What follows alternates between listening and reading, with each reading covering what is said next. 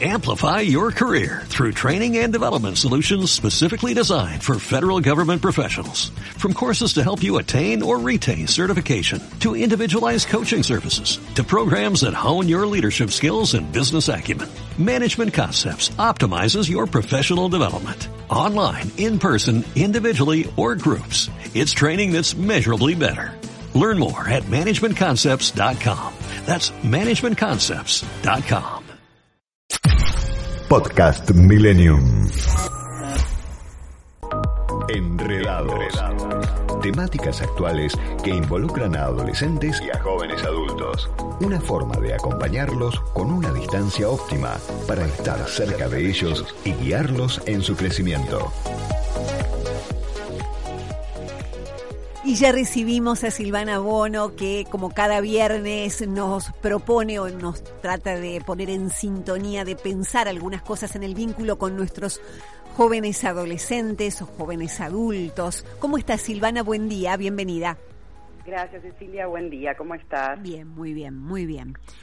Bueno. ¿Por dónde hoy- nos encaminamos hoy? Hoy elegí hablar de bullying, ya que, eh, bueno, está la vuelta que y eso Exactamente. Es importante hablarlo un poquito antes que los chicos comiencen a partir del lunes eh, presencialidad completa. Eh, es un tema que, bueno, que hay que tomarlo con seriedad, con paciencia y entender que es el equipo, ¿no? Cómo se aborda y se sale adelante. Eh, nadie puede solo, ni el adolescente, ni los padres, ni la escuela, eh, en soledad. Esto es muy importante saberlo porque si no, no se resuelve. Entonces, para entender qué es el bullying, cuando hablamos de bullying, hablamos de violencia física o y verbal, ¿no? Que siempre se da entre pares del colegio. Ahora voy a decir las edades más frecuentes, en edad escolar. Se construye sobre un vínculo siempre de desequilibrio de poder. Se arman jerarquía entre los chicos.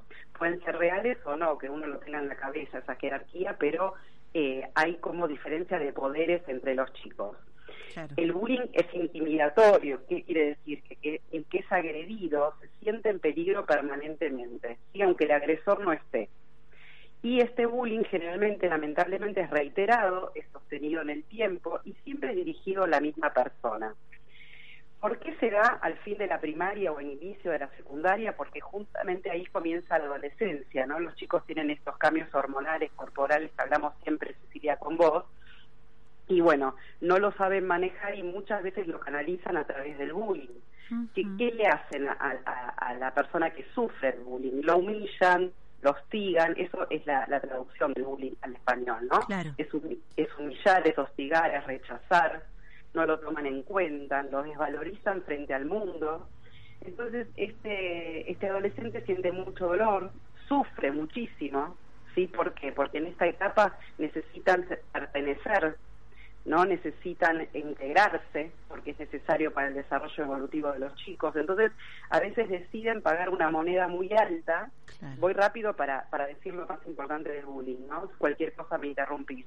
Eh, a veces deciden pagar una moneda muy alta y muy dura porque creen que así los van a aceptar. Entonces empiezan a alcoholizarse o, o empiezan a, a participar de ciertos rituales que no tienen nada que ver con su personalidad. Incluso a los papás que están totalmente desesperados les dice, bueno, transgredimos también porque así te van a aceptar, ¿no? Ha- Hacete el canchero también.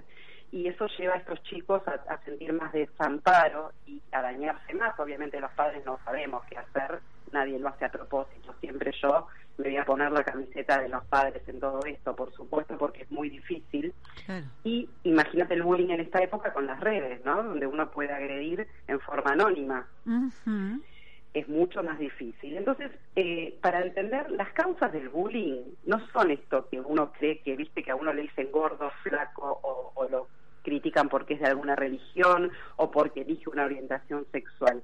El bullying surge porque la necesidad del odio de la persona que hace el bullying es tan alta, siente tanta envidia, siente tantos celos, ¿no?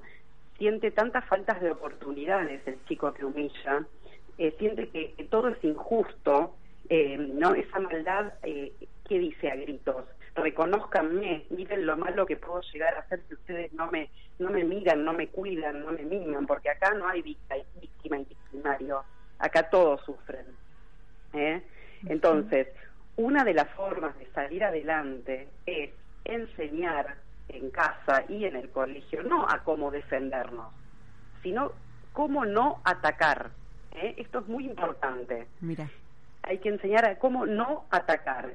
¿Y qué hay que hacer? Ese grupito donde ya hay uno que está humillado, que es el foco en el tiempo y siempre el mismo, es hacerle, eh, darle valentía al resto de los chicos que son testigos y muchas veces sufren, a rebelarse frente a este líder que le tienen pánico, Cecilia, le tienen pánico y tienen, están amenazados que van a ser los próximos si se rebelan. Sí, porque hay que decir que esta situación, sobre todo del que agrede, ¿no? Eh, se da ante el escenario o en medio de un grupo que contempla o que de alguna manera lleva, deja llevar adelante esa situación, ¿no? En todo caso, todo un grupo intimidado, pero son esas escenas donde hay uno que es la víctima, claramente, pero hay todo un grupo que está acompañando al que toma la voz agresora, ¿no? Exactamente. Eh, lo de víctima y victimario lo decimos para entendernos. Absolutamente. pero son todos víctimas los chicos porque es un grupo que sufre y como claro. el, el que agrede necesita al grupo porque solo no puede. Entonces, una de las técnicas más importantes que tenemos que hacer todos, con el colegio, con los docentes y con los padres, o sea, digo colegio porque también los psicólogos, eh, eh, digamos, participan en esto, es desarmar ese grupo y ayudar a revelarse.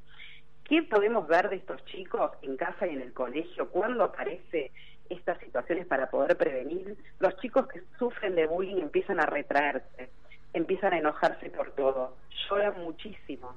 En el colegio bajan el rendimiento escolar, hay alteraciones alimentarias, del sueño, incluso hay algunos que estudian exageradamente y lo ves todo el día encerrados estudiando. ¿Sí? Te empiezan a decir que no tienen amigos en la escuela, escuchen esto, mamá, papá, porque esto es una señal que algo está pasando.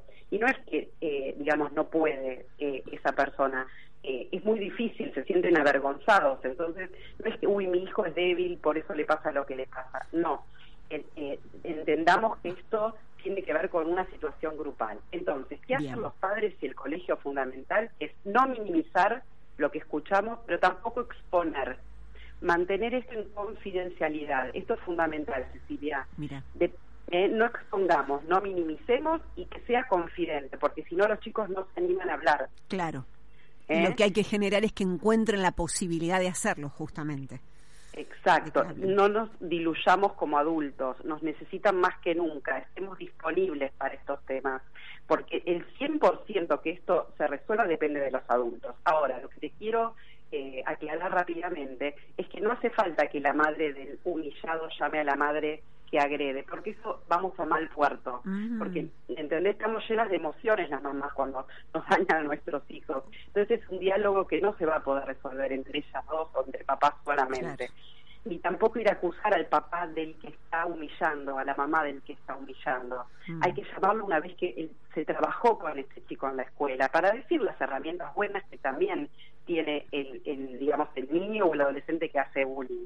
Eh, evitemos las charlas entre los padres a solas, mm. porque aparte cortan el teléfono y le dicen a sus hijos, ay, hablé con tal y está diciendo que vos criticás, ¿no? Entonces eso los chicos los avergüenza, se vuelven a callar y no vamos a poder ayudarlos. ¿Se entiende? Se entiende. Muy bien. Me parece que podemos aquí dejar en una primera parte, mm, puede dar el tema para poder seguir conversándolo, ser parte de una próxima charla, eh, Silvana, pero me parece que quedaron algunas cuestiones bien eh, claras sobre cómo actuar ante siendo justamente papás o familiares del que sufre bullying o el que lo está realizando, ¿no? Silvana, damos los contactos ¿eh? para que Enredado sea una posibilidad donde justamente ir a pedir eh, ayuda en esto de acompañar estos casos. Exactamente, estamos en el 116-910-5780 y pedir por favor a los padres que ahora están volviendo al colegio nuestros chicos, que si díganle a sus hijos que si ven algún compañero que está batallando para hacerse amigos o que está siendo molestado porque no los tiene o porque es tímido, porque va vestido de otra manera, que lo saluden igual, que se le acerquen igual, porque hay cosas que le está pasando fuera del colegio por ahí muy difíciles que no puede afrontarlas. Entonces, por favor, esto transmítanselo a los chicos, que ellos son muy inteligentes y no quieren que pase esto, pero nos necesitan. Docentes y padres comprometidos para combatir el bullying. Los chicos solos no pueden. Gracias, Silvana. Nos reencontramos la próxima Hasta la próxima. Buen fin de semana. Igualmente para vos. Hasta aquí, Enredados. Contactanos en Instagram a través de arroba enredados.psi. Podcast Millennium. Amplify your career through training and development solutions specifically designed for federal government professionals. From courses to help you attain or retain certification, to individualized coaching services, to programs that hone your leadership skills and business acumen, Management Concepts optimizes your professional development. Online, in person, individually, or groups. It's training that's measurably better. Learn more at managementconcepts.com. That's managementconcepts.com.